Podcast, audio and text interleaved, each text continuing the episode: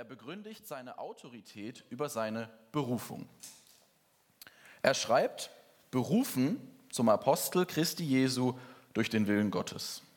Deswegen kann er diesen Brief schreiben und das erwähnte auch direkt am Anfang vom Brief, um dem Ausdruck zu verleihen, um sicher zu gehen, alles, was in den nächsten Kapiteln alles so kommt, alles, was ich noch schreibe in diesem Brief, das ist, weil ich berufen bin von Gott.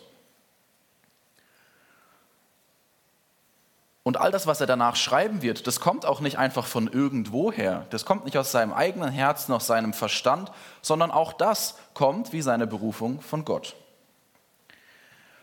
Und Paulus betont, dass es eben Gottes Wille ist, dass er berufen wurde, dass es Gottes Wille ist, dass er diesen Brief schreibt und nicht sein eigener. Und viele von uns kennen sicher die Geschichte von Paulus von seiner Berufung auf dem Weg nach Damaskus und wie sein Leben sich so weiterentwickelt hat. Und wir könnten alle, glaube ich, nicken, zustimmen und sagen, ja, ist nicht wirklich dein eigener Wille gewesen, Paulus. Nein, ganz im Gegenteil, eigentlich war es überhaupt nicht sein Wille, sondern das Gegenteil davon. Berufung ist also für den Dienst von Paulus ganz grundlegend und das liegt eben daran, weil Berufung was ist, was von Gott ausgeht. Der Mensch, der trägt nichts dazu bei, um gerufen zu werden. Aber jetzt sehen wir schon an der Logik vom Rufen und vom Gerufen werden, vom Hören und dem Nachfolgen, was man hört, dass der Ruf alleine noch nicht ausreicht. Die Berufung, die erfolgt durch Gott allein, klare Sache. Aber das Folgen, das müssen schon wir machen, das muss der Mensch tun. Und diesem Ruf zu folgen, das ist letztendlich Glaube. Denn sich mit seinem ganzen Vertrauen, mit seinem ganzen Leben auf den Ruf Gottes stellen, das macht einen Glaubenden aus. Jetzt sehen wir aber auch bei Jesus selber, dass Berufung nicht automatisch zu diesem Glauben führen muss. Berufung heißt nicht, du bist berufen und dann stellst du dich automatisch mit deinem Leben auf diese Berufung drauf. Jesus selber sagt in Matthäus 22, Vers 14, denn viele sind berufen, aber wenige sind auserwählt. Berufung ist also keine Zusicherung von Glauben. Und bei Paulus wäre die Berufung alleine auch noch nicht ausreichend, um überhaupt irgendwas zu sagen, um überhaupt irgendwelche Autorität beanspruchen zu können. Nein, es ist wichtig, dass Berufung und Glaube für Paulus zusammenkommen. Glaube und Berufung bestätigen sich gegenseitig. Paulus hat also Autorität, weil er von Gott berufen ist und weil sein Glaube diese Berufung bestätigt. Und wenn wir das jetzt auf uns persönlich, auf dich und auf mich übertragen wollen, dann führt es dazu, dass wir Glaubensgewissheit haben können. Denn du bist von Gott berufen. Gott hat dich durch die Bibel berufen. Gott hat dich durch Predigten berufen. Gott hat dich durch andere Menschen berufen. Du bist berufen. Und wenn du von dir selber sagen kannst, dass du mit Ernst an Jesus Christus glaubst, dann darfst du sicher sein, dass deine Berufung und dein Glaube sich gegenseitig bestätigen. Und für Martin Luther war dieses Verhältnis immens wichtig. Für ihn persönlich bestand seine Berufung am Tag seiner Taufe, das war ein Tag nach seiner Geburt, und er wurde als Baby getauft, aber er hat sich später in seinem Leben dann damit identifiziert und gesagt, ja, das ist der Punkt, an dem Gott mich berufen hat. Und ich glaube, wir können alle sagen, Martin Luther, der hat wahrscheinlich an Jesus geglaubt. Und wir sehen, dass bei ihm also Berufung und Glaube sich gegenseitig bestätigen. Und deswegen hatte er Gewissheit. Und diese Gewissheit, die war so stark, dass Martin Luther die direkte Versuchung vom Satan überstehen konnte. Es gibt eine Legende über Martin Luther, wie er eines Abends in seinem Studierzimmer saß und die Bibel übersetzte ins Deutsche. Und es wurde spät, es wurde dunkel und die Kerzen flimmerten so ein bisschen. Und irgendwann hörte er seinen Namen hinter sich geflüstert. Dann hat er sich umgedreht und an der Wand erschien das Gesicht des Satans und wollte ihn davon abhalten, die Bibel weiter zu übersetzen. Martin Luther hat dann im Affekt sein Tintenfass genommen und an besagte Wand geschleudert und hat dann mit Kreide folgenden Satz oder folgende zwei Sätze auf sein Pult draufgeschrieben. Ich bin getauft, ich glaube. Punkt, unterstrichen, fertig. Und hier sehen wir, wie sich Glaube und Berufung gegenseitig bestätigen und wie das Kraft geben kann, um der Versuchung entgegenzutreten, um die Versuchung zu überstehen. Und so können auch wir daraus Kraft ziehen, dass unsere Berufung und unser Glaube sich gegenseitig bestätigen. Denn wenn wir uns den Predigtext für heute anschauen, dann haben wir ganz am Anfang das Stichwort von Berufung stehen. In Vers 1 sagt Paulus, ich bin berufen, das ist das erste Wort. Und in Vers 9 lesen wir, dass die ganze Gemeinde berufen ist, nämlich berufen zur Gemeinschaft mit Jesus. Die Berufung ist also wie so eine Art Rahmen um das Gemälde des Paulus in den Versen 4 bis 9 jetzt beginnt zu malen. Und aus dieser Rahmung mit der Berufung können wir eigentlich schon lernen, dass unsere Berufung eine immens große Rolle spielt für das Gemälde, das wir malen, für unser Leben, für unseren Glauben. Und vielleicht sollten wir uns an dieser Stelle nochmal neu unserer Berufung bewusst werden. Und bevor wir jetzt im Predigtext weiterfahren, werden wir für einen kurzen Moment still und denken jeder für sich über seine Berufung nach.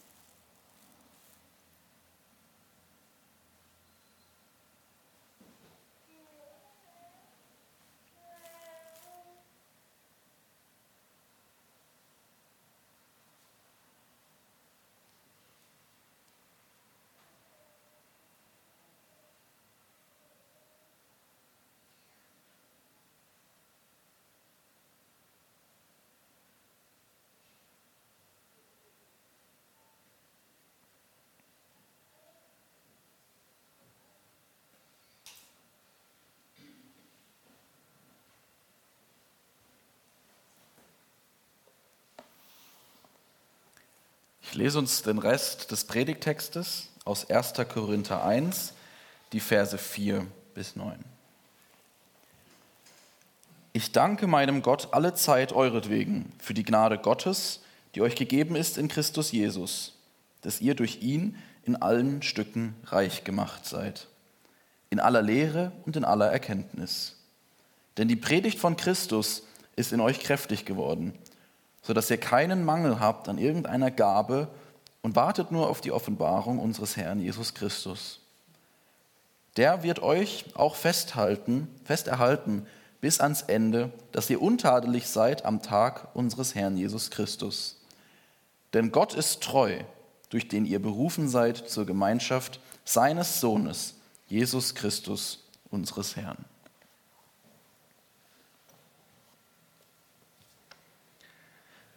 Nachdem wir uns jetzt den Rahmen des Gemäldes angeschaut haben, wollen wir auf das Gemälde selbst schauen.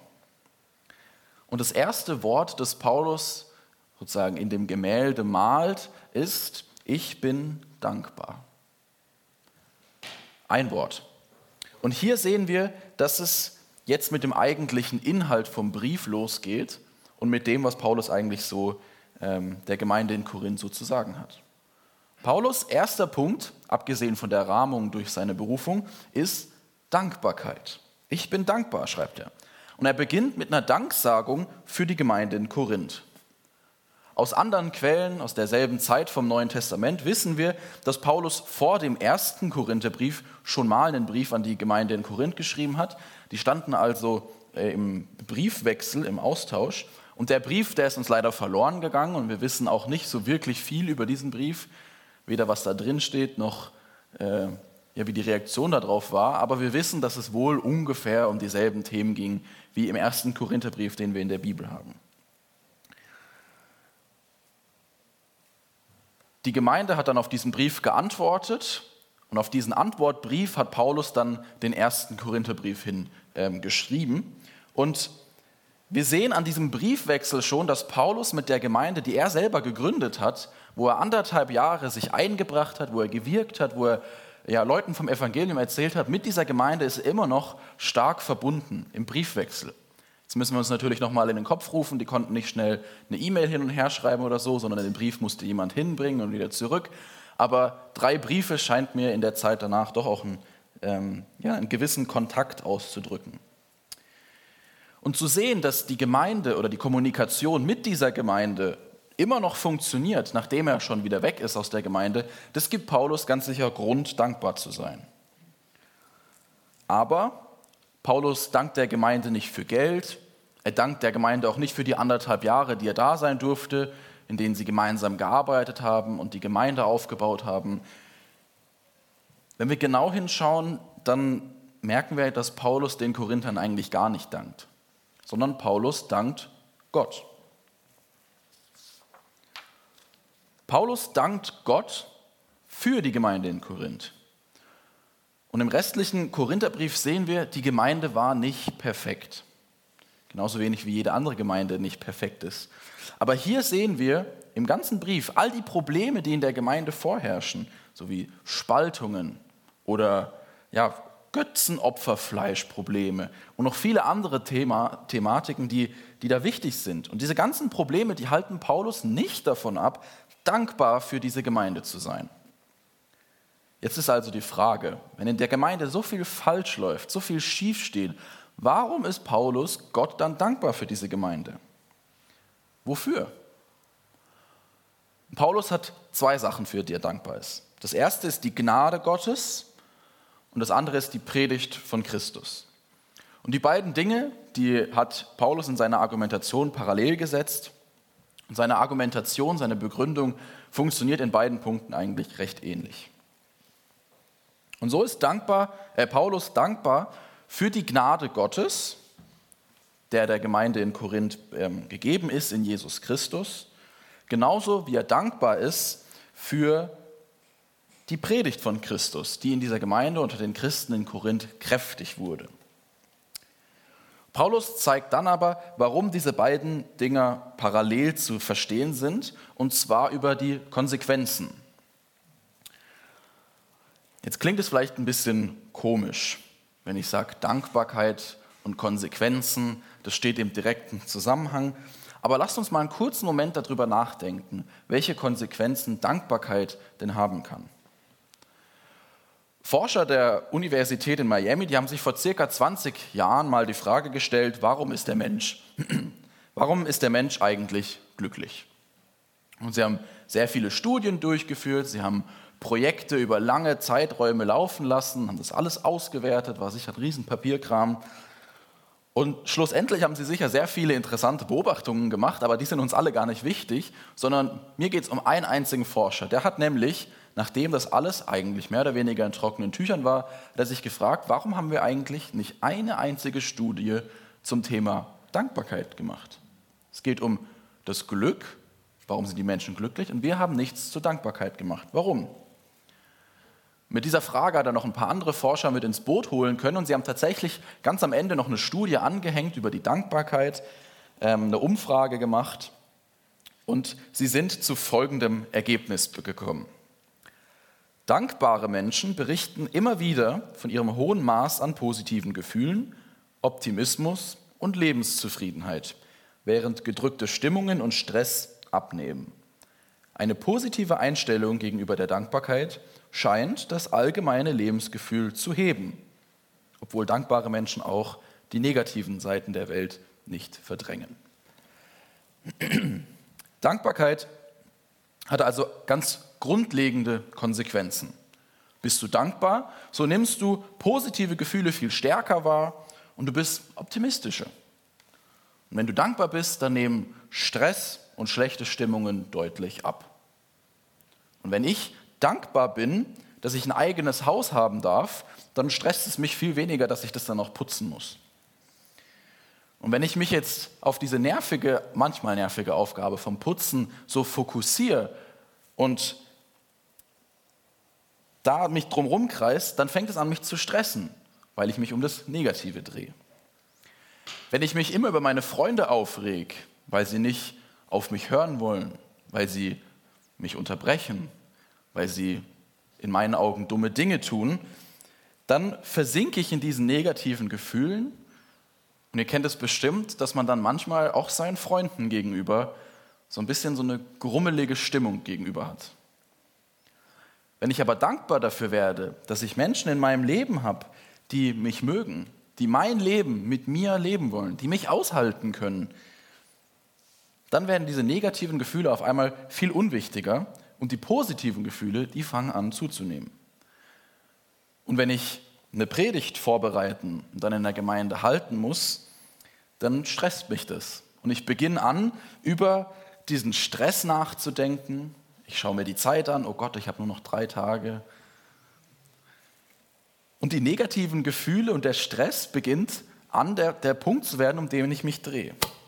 Wenn ich dann aber mir den kurzen Moment Zeit nehme und einen Schritt zurückgehe und dankbar dafür werde, dass ich die Möglichkeit habe, das Wort Gottes so ausführlich zu studieren, dass ich mich so intensiv mit kurzen Bibelstellen, mit einigen Bibelstellen auseinandersetzen darf und dann davon anderen erzählen darf, dann komme ich ganz schnell wieder aus dieser Negativspirale raus und dann fangen die positiven Gefühle an, immer mehr aufzukommen und ich kann mich von diesen positiven Gefühlen leiten lassen.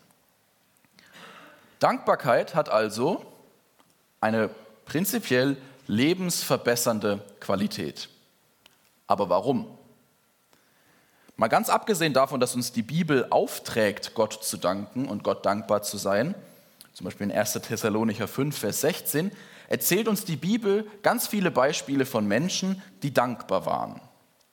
An diesen Beispielen, vor allem in den Psalmen, merken wir, dass Dankbarkeit zwar was Gutes ist, ganz prinzipiell, aber dass es sehr stark darauf ankommt, wem ich dankbar bin. Klar hätte Paulus hier im ersten Kapitel auch der Gemeinde in Korinth danken können. Klar hätte David nach der gewonnenen Schlacht auch seinen Heerführern oder seinen Soldaten danken können. Aber auffällig ist, beide danken Gott. Und das ist die Dankbarkeit, die zu einem grundlegend, bess äh, grundlegend besseren Leben führt. Der römische Staatsphilosoph Cicero hat mal Folgendes über Dankbarkeit gesagt. Dankbarkeit ist nicht nur die größte aller Tugenden, sondern auch die Grundlage für alle anderen. Und hier ist er auf Gold gestoßen. Cicero hat recht. Die Grundlage für den Glauben, die Grundlage für unser ganzes Leben und auch die Grundlage für unsere Gemeinde ist die Dankbarkeit.